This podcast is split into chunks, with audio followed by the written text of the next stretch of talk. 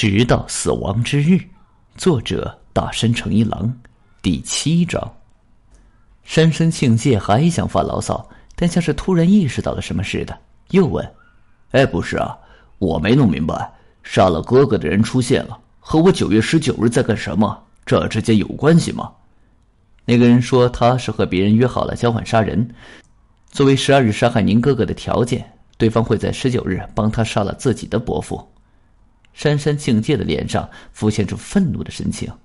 原来如此，你怀疑是我杀了那个男人的伯父？您怎么知道那个人是个男的？少跟我抠字眼！但凡是个人，脑子动一动就知道。女人怎么可能想找人杀了自己的伯父？肯定是个男人呐。那么，那个男人说我就是他交换杀人的帮凶喽？到底是哪个混蛋？该死的骗子！他倒是没说您是交换杀人的共犯，只是说作为交换杀人的代价，他杀死了您哥哥而已。这个时候不能告诉他交换杀人的共犯已经死了，而是要让他感到不安，要让他担心对方究竟还吐露了多少真相。请让我和那个骗子见上一面，我一定得撕破他那张厚脸皮。看上去，珊珊只是在单纯的发脾气。如果知道交换杀人的共犯背叛了自己，应该会暴露出惊慌和焦虑的情绪吧？但是珊珊也许只是在拼命的虚张声势，也许他已经从新闻报纸上知道了有部一男遭遇车祸一命呜呼的消息，所以很清楚警察根本不可能再让他和共犯当面对质。抱歉，暂时还不能安排你们见面。关于他是否就是杀害您哥哥的真凶，我们还在确认中。我刚才也已经说过了，只要不在公司，我们的私人感情还是非常不错的。难道你们警方直到现在还在怀疑我吗？给我适可而止吧！我们没有怀疑您的意思，之所以会问您一些问题，也是想把您排除在嫌疑人名单之外。总之，让我见见那个男人吧，这样的话，我马上就能自证清白。很抱歉，你们现在还不能见面。话说回来。九月十九日那天，您都做了些什么？现在还是没想起来吗？废话，怎么可能想得起来？到头来，关于君元信和深深境界在九月十九日那天究竟做了些什么，现在还是一无所知。而且，他们两个人在听闻交换杀人的共犯坦白了交换杀人的事实之后，都没有流露出凶手应有的惊慌和焦虑情绪。看上去，君元信应该是个右利手。但是毕竟已经过去了二十五年了，他完全有足够的时间将自己从左撇子改变成右利手，真凶就在他们两个人中间，这点毋庸置疑。但现在没有决定性的证据，究竟是怎样的一个人才会被选为交换杀人的共犯呢？坐在回城的接尔奇京线的电车中，司田聪百般思索着这个问题。作为交换杀人的共犯，基于对彼此的信赖。实际上，在某种层面上，他们已经结成了某种命运共同体，类似于夫妻那种关系。不，这种羁绊也许比夫妻关系还要牢固。即便是夫妻，如果失去了对彼此的信赖，依然可以选择离婚。但作为交换杀人的共犯就不一样了，他们无论如何都不可能离开对方，因为离开就意味着背叛，背叛就意味着东窗事发。不离不弃，直到死亡之日。这句用在结婚典礼上的誓词，相比描述夫妻，倒是用来形容交换杀人的共犯更贴切。但是，与夫妻不同，交换杀人的共犯几乎没有多少互相接触的机会。犯罪前自不待言，犯罪之后也会极力避免彼此接触，这才是交换杀人的铁律。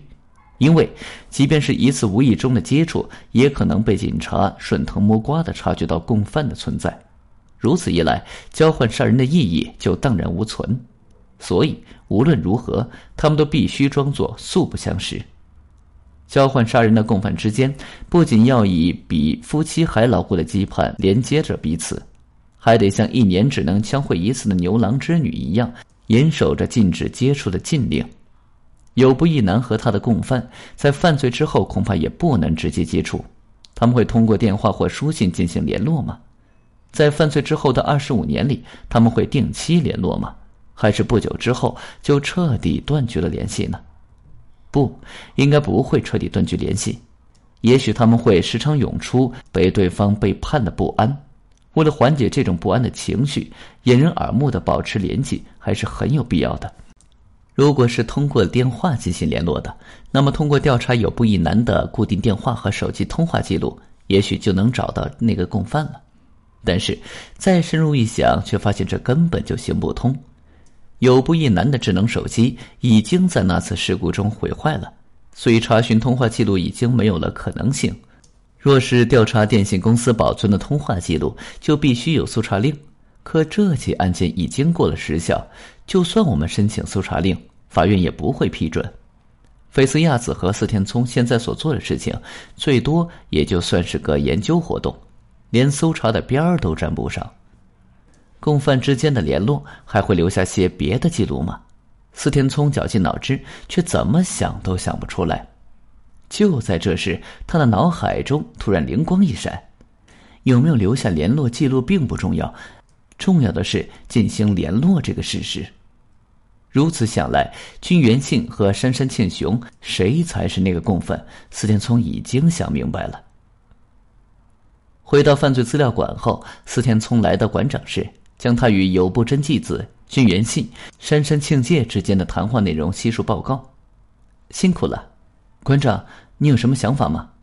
我倒还真在考虑一件事情，关于惯用手的。惯用手，惯用手有什么可疑的地方？金元信是右利手，山山庆介则是左撇子，这是一目了然的事情。在四田聪的推理中，惯用手压根儿不是重要环节。被这么一问。他不禁感到有些不安。司田聪强压住心中的不安，开口问道：“事实上，从询问的结果来看，我隐约已经知道，在金元信和山山庆介当中，到底谁才是有部一男的共犯了。说来听听，有部一男在和共犯进行交换杀人之后会怎么做呢？我想他们应该害怕被警方盯上，所以不敢明目张胆的联系。不过，他们很有可能仍在保持着秘密联络，因为共犯之间。”应该也有某种对方可能背叛自己的担忧，为了缓解这种担忧，他们必须保持联络。两年前，有不一男自己经营的健康器材销售公司因为业绩不佳倒闭了，但另一方面，杉山庆介的公司却有钱在公司原址的基础上改建一座六层高的大楼，可见业绩相当不错。如果共犯是杉山庆介的话，想想看，当有部看到志得意满的杉山，又会作何感想呢？自己将杀人得来的资金全部投入公司经营，结果却惨淡收场，而杉山杀人的回报却是接手一个集团，而且经营的红红火火。如果交换杀人共犯双方的犯罪动机都是求财，那么双方都赚得盆满钵满，自然是皆大欢喜。但如果其中一方失去金钱，肯定会感到不满。凭什么亏欠的人是我，他却来钱来的这么容易？如果一方是为了求财，而另一方是为了复仇，也许不会产生那样的不满，毕竟双方动机不同。也就是说，如果双方都以金钱为目标，那么失去金钱的一方一定会心存不满，甚至为了钱，有可能还会去向赚钱的另一方威胁勒索。由于共犯双方犯下的是同样的杀人罪，所以获利少的一方完全有动机以披露罪行为由去勒索获利多的那一方。本集已经播讲完毕，感谢您的收听，请您多多点赞评论。如果喜欢，请订阅此专辑，谢谢。